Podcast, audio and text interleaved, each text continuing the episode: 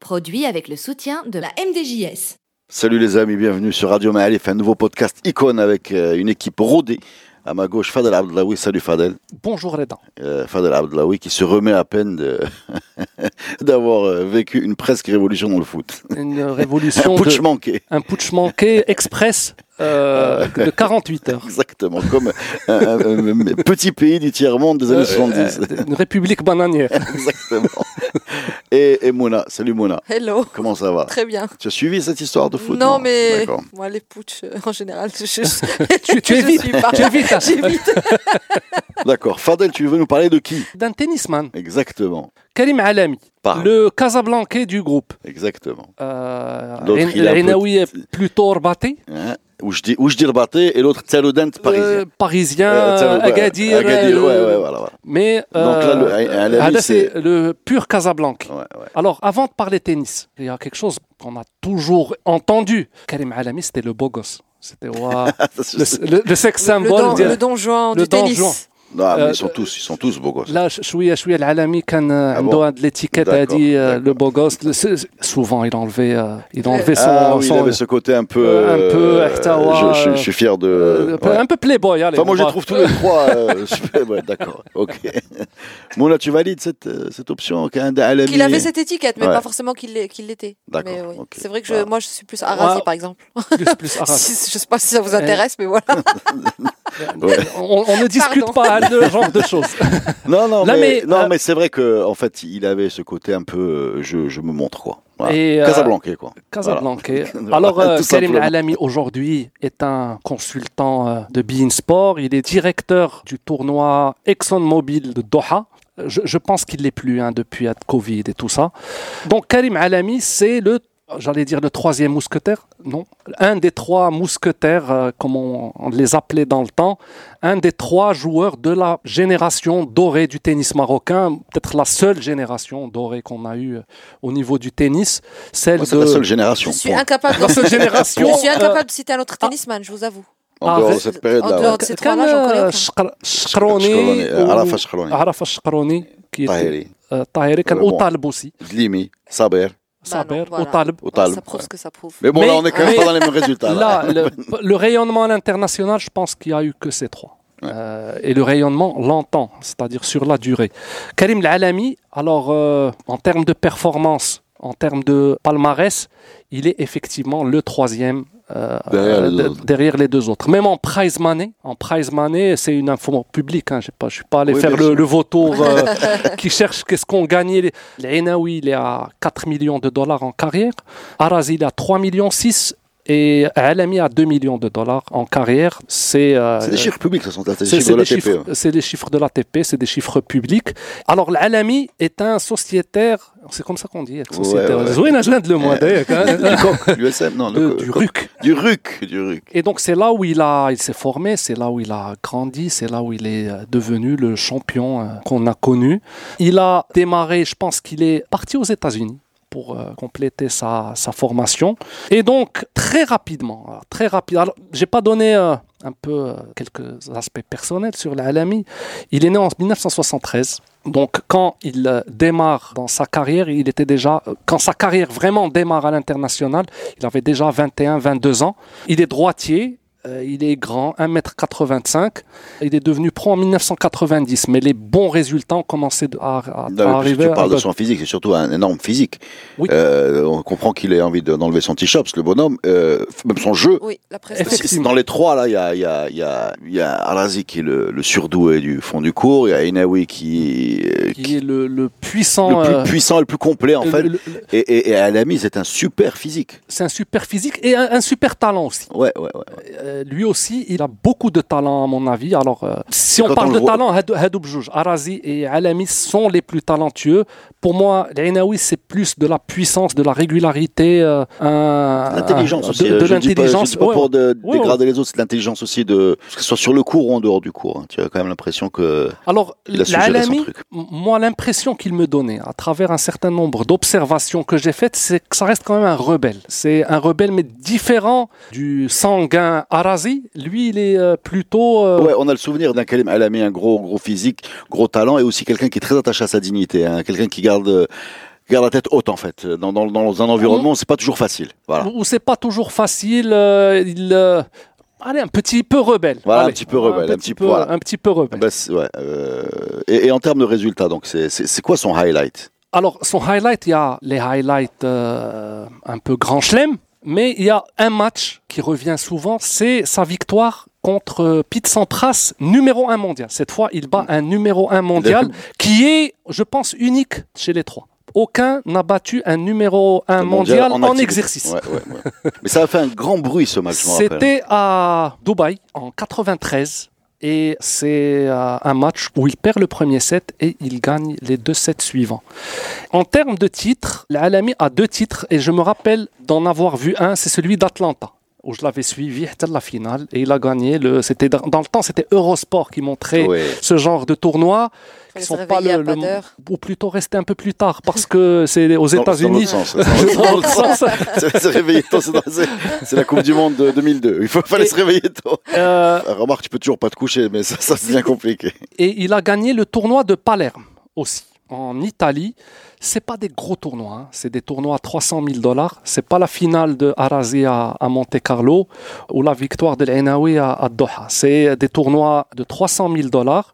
Il a fait finale à Casablanca en 1994 où il perd contre Renzo Furlan et il a fait trois autres finales, une euh, à Bologne, une à Barcelone, un gros tournoi et une finale à Bucarest. Il a été dans l'équipe, et je pense que tu as une anecdote, euh, Reda, sur euh, l'équipe de Coupe Davis. Ah, l'équipe de Coupe Davis. C'était simple. Le Maroc en, Coupe Davis, il ramenait trois joueurs. C'est-à-dire, euh, oui, il y avait les remplaçants, deux autres joueurs, mais ces trois joueurs. Hein, non, mais moi, c'est plus. Moi, je vais, je vais pas raconter à chaque fois, mais je vais juste dire que c'est un de mes plus beaux souvenirs de sport en direct. J'étais au stade, euh, je parle, Prince Philippe, je pense, à Saragosse, euh, en 2002 ou 2003, c'était un Espagne-France avec euh, Ferrero, Correggia de côté espagnol et nous, il y avait les, les trois fameux. Et on perd 3-2 euh, sur, sur une blessure de Alami dans le cinquième match. Et, et sincèrement, pour aller vite sur trois matchs, c'est un de mes plus beaux souvenirs de, de sport. euh, voilà, En tout sport Et- et confondu. donc, il se blesse- il se blesse dans, il se blesse dans le foot dans, Oui, oui, bien dans sûr. ce classement oui, aussi. oui, oui. Ah ouais. C'était excellent de, se- de faire taire euh, tout un stade espagnol. Euh, je le dis. euh, Ouais. Parce À que tu sais, c'est une- toujours un peu ex- exacerbé quand tu es à l'extérieur. Oui. Voilà. Et, Le Maroc perd par trois, trois matchs à deux. Ouais, ouais, ouais. Et Alami, contre Fer- Plus qu'honorable. une, une Espagne, euh, l'Espagne qui a toujours été Ferrero. le pays qui avait le plus de joueurs dans le top 100. C'est-à-dire, vous euh, parcourez le en top Coupe 100, des- ouais. vous trouvez 15, Ouais. 17, 16, 17 Même, euh, dans joueurs le tennis espagnols. féminin en plus. Sur terre battue, en plus, c'est vrai. Sanchez, Oui, tout ça. ouais. Sur terre battue en plus. Donc ils sont euh, au, au stade Philippe. Alors le, le stade du Prince Philippe à Saragosse, il est fermé. C'est de la terre battue indoor. Euh, c'est un peu spécial parce qu'en général, la terre battue euh, outdoor, mais là c'est du, indoor et, et tout le monde imagine qu'ils vont, ils vont gagner en deux jours. Et, et non, en fait, euh, ça se trouve comme ça. De... Mais je vais pas rentrer dans les détails, mais c'est un super souvenir. Super Et souvenir. alors, juste une petite remarque, euh, Alami, ces, deux, ces deux tournois gagnés et ces quatre finales sont terre battue. Donc, Ouais, ouais, c'est ouais, plutôt un spécialiste euh, terre battue. Mais il s'est pas mal débrouillé sur certains grands chelems, même ceux qui sont pas. enfin, il a fait un- deux fois troisième tour à l'Australian Open en 98 et en 2000, et il a fait un deuxième tour deux fois à l'US Open. Donc euh, il n'a pas été mauvais euh, en dur. À Wimbledon, c'était un peu plus compliqué, mais il a quand même fait deux fois deuxième tour. Son meilleur résultat en Grand Chelem, c'est troisième tour. Troisième tour, c'est l'équivalent des derniers 32, c'est-à-dire les 32 meilleurs. 16e de finale. Et il a perdu contre Gustavo Kuerten, hein, qui a, Ah euh, ça qui a joué, La malédiction. euh, qui a fait, avec les Marocains, Perdre il était impitoyable. Il a fait troisième tour à l'Australian Open contre Nicolas Kiefer. Je ne sais pas si tu te rappelles de Nicolas Kiefer, Bien l'allemand. Et euh, il a joué une seule fois en double, en Grand Chelem. Aujourd'hui, Karim Lalami a fait une reconversion dans les médias. On le voyait souvent à Bein Sport. Je ne sais pas s'il l'est jusqu'à aujourd'hui, mais il est consultant Bein Sport Tennis et il est directeur du tournoi de Doha. Il a, il, a, il, a, il a juste une histoire très triste, honnêtement très triste. C'est euh, le décès de son fils qui était en voyage euh, en Indonésie, je crois, et il a fait une- un accident de moto. Euh, à une 16 tragédie. ans. Je pense que c'était gars, son fils unique. Je sais pas si c'est son fils unique, mais c'était très récent et c'était tragique. C'était tragique. Et je me rappelle d'une vidéo de lui en, où il était très, euh, très ému. Euh, C'est toujours dur, dur, extrêmement dur de perdre un enfant. En effet. Merci Fadel. On a quand même parlé de quelqu'un de, de souriant et de, et, de, et de fun et de physique et de glorieux. Et on a Ouais, fini avec, euh, on a fini vie. avec une note un peu triste, mais c'est la vie. Mais euh, icône validée. hein. De toute façon, on est dans, on est dans des personnages très importants du sport marocain. Vrai. Euh, avec, avec Même pla- moi, je valide. Même moi qui porte des, Ouais, des tenues de sport sans savoir. euh, très, très bien d'où elles viennent.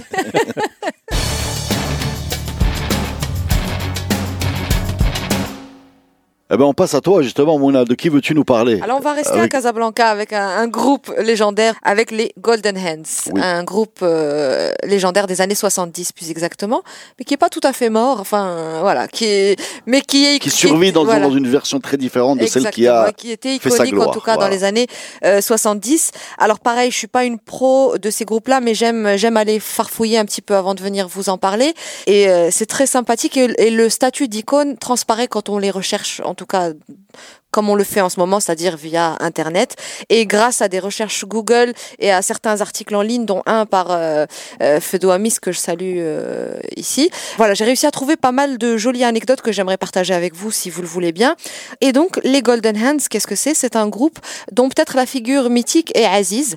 Sauf que Aziz, son vrai nom, c'est Tahami Dolmkan, euh, Ould Darbeda, qui habite un petit peu entre le Maroc et l'Allemagne aujourd'hui, mais... Boulevard la Boulevard Paris, je pense. Exact. Enfin, je sais pas où exactement, mais c'est un peu lui le le cœur du groupe, même si tous les autres membres euh, sont aussi importants. Et tout ça a commencé quand il avait 10 ans, un petit peu touche à tout et, et fasciné par euh, la musique. En fait, il va il va faire comme on faisait à l'époque, où il a fabriqué ses propres jouets de ses propres mains, où il sauve une espèce de fausse guitare avec euh, un bidon de Flitox à l'époque, Flitox, ou, euh, ou des cordages qu'il a récupérés de vélos, de vieux vélos. Il, il s'est fait une espèce de guitare qui devait certainement avoir un son pourri, mais en tout cas, il s'amusait avec. Et il avait un oncle qu'il aimait beaucoup, Smith Abdelkader Dolmkan. Et quand il a vu euh, ce gamin, en fait, euh, jouer à la guitare, et pas comme les autres euh, enfants, il a décidé de l'inscrire au conservatoire. Et ben, il a eu une idée brillante parce que en effet, non seulement il était intéressé par la musique, mais il s'est avéré être très très doué et la guitare était son instrument de prédilection, comme il l'a lui-même euh, deviné. Donc il écrit solfège et la musique à l'époque, les gens écoutent soit de la musique orientale, classique arabe, soit de la musique euh, etc et il apprend le solfège, donc euh, sauf que ça coïncide aussi avec l'époque où le Maroc découvre euh, Elvis Presley, où le Maroc découvre Little Richard, et ce petit gamin, eh ben ça le, ça lui parle.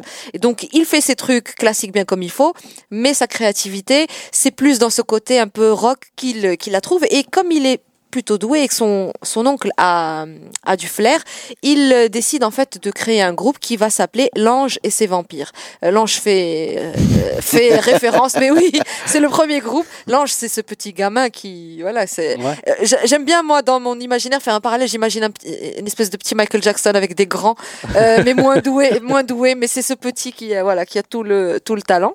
Et donc il s'appelle L'Ange et ses vampires. Alors ils font comme ça se fait à l'époque des petits des petits shows un peu partout quand ils peuvent. Ils chantent surtout des reprises de rock. Euh, ils font un peu d'instrumental et à l'époque ils font de tout. C'est-à-dire il y a un super classique égyptien, ils vont le rejouer. Un super classique américain, ils vont le rejouer. Et euh, à un moment, il fait un. Là, il a un peu grandi. On est passé du petit gamin qui a fabriqué sa guitare, à- qui avait 10 ans, à 13 ans, il est sur une petite scène. Et quelqu'un dans l'assistance, qui est une, une française, quand il fait un petit solo, elle dit Mais ce petit, il a des mains d'or. Et c'est ces mains d'or, l'oncle, il retient ce, ce mot, il se dit, euh, il, il le retient dans un coin de sa tête, et c'est ce qui va plus tard euh, devenir Golden Hands. Donc il le, il le traduit pour coller à l'esprit rock'n'roll. Et donc, Après, euh, ça, c'est plus les anges. Euh, non. Souvent, c'est, on ne sait Moi, pas où c'est essayé- vrai, Ouais, ou là, c'est de des légendes. J'ai toujours trouvé, essayé de trouver un truc intelligent pour Robo Spirit qui ressemble à ça, tu vois, mais j'ai jamais rien trouvé. c'est objectivement un nom débile. Il Et on faudrait, le- on hein. il faudrait. Bah, ça encore, ce sont voilà, ça, ça aussi, ce sont des, des interviews de Aziz justement euh, Dolmkan. Donc Ouais. on sait jamais si c'est romancé. Moi, moi j'ai- Ouais. j'ai jamais de problème avec. euh, Moi non plus. Moi non avec plus, ces histoires limite, je trouve que ça. Voilà, Ouais, ouais, ça- Le storytelling ça, re- ça est redore plus. aussi le, ça redore aussi le- l'histoire. Et donc voilà, ils deviennent euh, Golden Hands. Et puis euh, voilà, ils travaillent. Je, je, je vous avoue que euh, j'ai pas trouvé moi beaucoup d'informations sur les autres membres du groupe, donc je, je m'en excuse si je si je fais le focus sur euh, Aziz Dolmkan, mais dans les années 70, donc ils commencent à, à se faire un petit nom. Oh, ils commencent quand même à faire des reprises, mais ils ont envie d'aller un peu plus loin et ils se mettent à la. Là, ils sont installés au Maroc. Ils sont à Casablanca, Casa. euh, Casa. Pour l'instant, ils sont au Maroc à 100%, pour l'instant. Et donc, ils composent leur premier titre qui est Dialhom et qui s'appelle What to Say, qu'on va peut-être écouter, mais pour ce qui est de la musique, je laisse, je, je laisse Reda quand même. C'est Reda qui nous conseillera un Mais, morceau. euh, Il est composé par euh, Aziz Dolmkan et il est coécrit par Mohamed Miloli et c'est leur premier titre et ça va être en fait le début d'une euh, voilà d'une envie de créer leur propre euh, répertoire. Et comme le rock est vraiment euh, à la mode partout en Europe mais aussi ici ils sont voilà c'est la bonne vague et ils surfent dessus. Ils surfent dessus ils le font bien.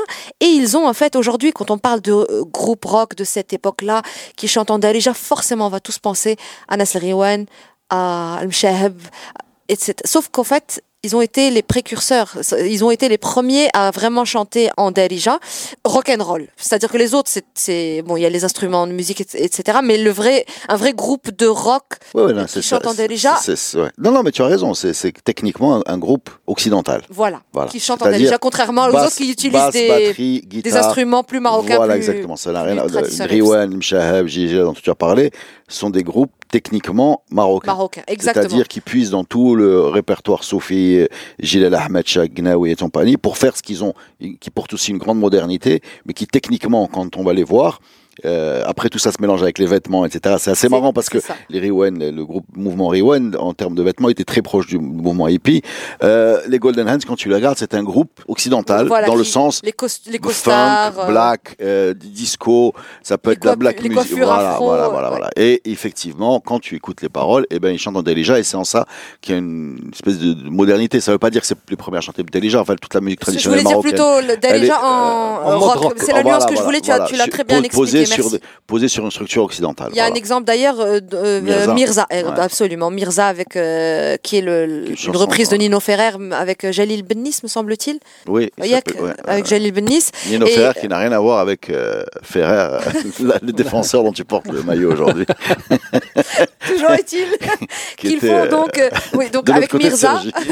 Si si si il y a des gens qui nous écoutent et qui ne connaissent pas Mirza, c'est vraiment peut-être le, le morceau le plus parlant pour de la transition justement rock and roll euh, Darija. Euh, c'est assez drôle et ça va aussi ouvrir la porte à d'autres petits jeunes euh, dont on parlera peut-être une autre fois dans ce podcast, les frères Migri qui vont justement être euh, qui, qui vont Mais justement, mais c'est ce que je voulais dire sur les Golden Hands. Les Golden Hands, c'est exactement ça. Tu as dit le bon mot.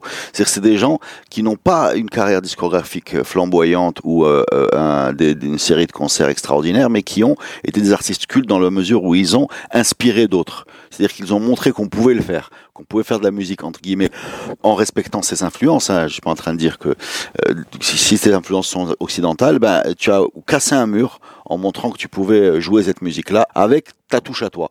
Et ce qui fait que les gens qui ont écouté les Golden Hands, eh ben eux sont allés former des groupes et ils ont peut-être eu plus de succès, comme les frères Megley, c'est les premiers qui me viennent en tête. Mais pareil, frères Troyen, c'est une chanson folk. C'est c'est Exact. c'est du voilà, c'est on est dans le Crosby, en- Nash Young, voilà exactement, on est dans ce monde-là, en la version locale, mais euh, comme Idir d'ailleurs qui va euh, dans la version folk. Pareil, les Golden Hands, ils ont un peu trop tôt peut-être, ils sont arrivés trop tôt, mais ils ont cassé ce mur de tu es marocain donc tu fais ce genre Tu de musique. Non, euh, tu es marocain, tu fais ce que tu veux. que tu veux. Tu chantes ce que tu veux.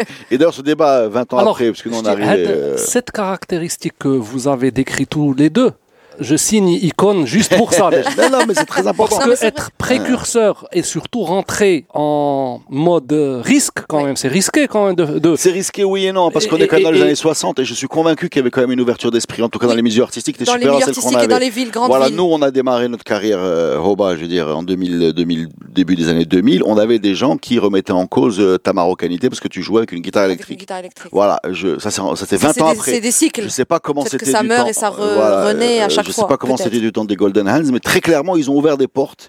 Et il y avait aussi, ils ont enlevé un complexe, parce que derrière le truc Golden Hands, les mains en or, il y avait quand même l'idée, parce que tu sais que nous, on a quand même des spécialistes de mépris de nous-mêmes. C'est-à-dire qu'on est Ouais. toujours en train de- d'estimer que ce qu'on produit nous-mêmes est de faible qualité. Donc, ils, ils ont été nommés Golden Hands, pourquoi? Parce qu'ils jouaient de la guitare, des trucs occidentaux. C'est-à-dire que le fait d'avoir, d'être très fort, haut de la ou n'est jamais chez nous, avant que l'occidental vienne te le valider à tes propres yeux, n'est jamais considéré comme un exploit. C'est normal, hein, tu vois. Et là, le bonhomme, il prend la guitare, il te pose un truc des Shadows, ou Et de- lui je sais pas, dit, voilà. euh, Et là, il et a là, des mains d'or. Ah, il a des mains d'or. On arrive à jouer ce qu'il joue, ce qui, Ouais. sous-entendu, est plus dur que nous. C'est même pas vrai, hein, mais c'est comme ça qu'on le voit. mais c'est vrai. c'est- Et d'un seul coup, d'un seul coup, il casse le mythe. euh, il casse aussi le mythe, comme quoi on peut pas, on n'est pas capable de jouer leur truc. On peut les jouer parfois même mieux. Et Euh, et c'est juste dommage, mon regret que j'ai sur ce groupe, qu'ils soient pas suffisamment éloignés de leurs références pour pouvoir vraiment faire de la production, euh, de la composition et aller. Mais, mais c'est clair, vu, vu le contexte et vu l'époque, c'est clair qu'ils pouvaient pas aller jusque là dans des grandes proportions. Et ça aurait, ça aurait pu arriver parce que tu dis marocain du Maroc et, ma- et, et au Maroc, oui. Alors ils ont tenté l'aventure européenne parce que c'était c'était l'effervescence à ce moment-là. Le rock, bon, c'était les États-Unis, mais c'était aussi euh, la France, le, le golf drouot entre autres. Donc ils sont partis en France juste un peu pour voir comment ça se passait, mais sans instruments, sans rien du tout, sans velléité en tout cas euh, de carrière. Et quand ils entendent parler, ils entendaient déjà parler de ce du, tremplin, mais une fois sur place, ils se disent bon, on est là, euh, why not? Ils se présentent un petit peu euh, effrontément, sauf qu'ils n'ont pas d'instruments. Et les gars leur disent est-ce que vous allez jouer de la musique orientale, les Français? Et ils ont eu cette intelligence de se dire si on dit non. Les instruments. Si on dit oui, parce qu'il y avait ce petit côté euh, exotique, ils vont nous prêter des instruments. Et donc ils se font prêter des instruments, ils montent sur scène ils jouent tout sauf de l'oriental puisqu'ils jouent leur euh, propre répertoire et ça marche et ils gagnent. Mais je sais pas pourquoi, je sais pas si toi Reda tu as la réponse. Ça n'a jamais vraiment pris parce qu'ils vont avoir une petite, un petit épisode. Ils vont aussi passer par le Danemark, ils vont aussi avoir une petite tournée, mais ils décident de retourner au Bercail. Je sais pas trop pourquoi en réalité. Non, je sais pas. Et c'est un- choix, Je connaissais le fils. décision de- et- ouais, mais, mais bon, on peut Et pas. certains disent que peut-être c'est ça qui aurait peut-être euh, fait de leur destinée euh, quelque chose de plus flamboyant, de rester peut-être à l'étranger. Ouais, moi, je Euh, retiens, je retiens l'impact qu'ils ont eu dans le, dans le milieu de des, musiciens euh, marocains, casablancais, l'idée qu'ils aient cassé, cassé énormément de clichés, qu'ils aient ouvert des portes, inspiré du monde. Euh, moi, ça me suffit largement par Ah rapport oui, à, à tout ce qui va suivre. Aujourd'hui, il est naturel, par exemple, pour les gens qui nous écoutent, qu'il est du rap marocain, par exemple. Ça ne choque personne. Mais je peux vous garantir qu'il y a 20 ans, il y avait des grands débats un peu débiles sur, sur la légitimité. euh, voilà. ouais, ouais. Et euh, tout ça, le, le métal, j'en parle même pas, vu qu'il y avait la moitié de, des gens qui, qui sont autour de nous qui étaient en prison euh, à cause de leur métal en étant marocain, etc. Donc là, il y a eu des gens qui ont ouvert des, des portes et qui ont montré qu'on était une part du monde. Voilà, on aime bien être une part du monde et que ça ne dégrade pas du tout ton identité locale ou ton amour pour ce que tu peux avoir de ta culture, mais être une part du monde, parfois être dans la production, être influencé par ce que tu écoutes et euh, mettre ton, poser ton verre d'eau dans l'océan de la musique, euh, c'était bien agréable. Et ces gens-là l'ont fait, euh, l'ont fait plus que, enfin, ils l'ont fait dans des proportions très honorables. Qu'ils en soient remerciés. I- Moi, je pense icône. Tu nous proposerais d'écouter quoi, toi? Ah ouais, ouais. Mirza ou, euh, Ah. ou Ata- ou Ataïsé Non, non, non, voilà, c'est parce que Ouais. Mirza, c'est trop proche de la reprise. Merci les amis. Merci. Merci. All the dreams that I done just the other day become not my away just today.